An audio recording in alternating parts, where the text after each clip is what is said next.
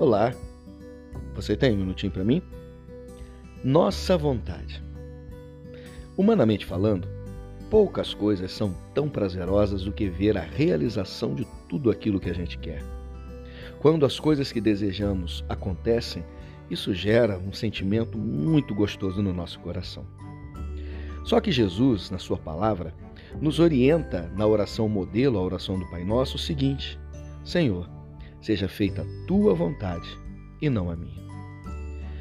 Viver a vontade de Deus é um desafio muito grande, porque na maioria das vezes, viver essa vontade vai significar abrir mão da nossa.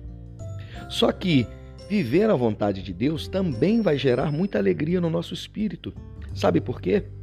Porque Deus sabe o que é melhor para você. Então, se você quer desfrutar de tudo que é bom na vida, viva aquela que é a vontade de Deus para você. E você vai perceber como isso também vai gerar muita alegria para você. Obrigado por me ouvir e que Deus abençoe muito o seu dia.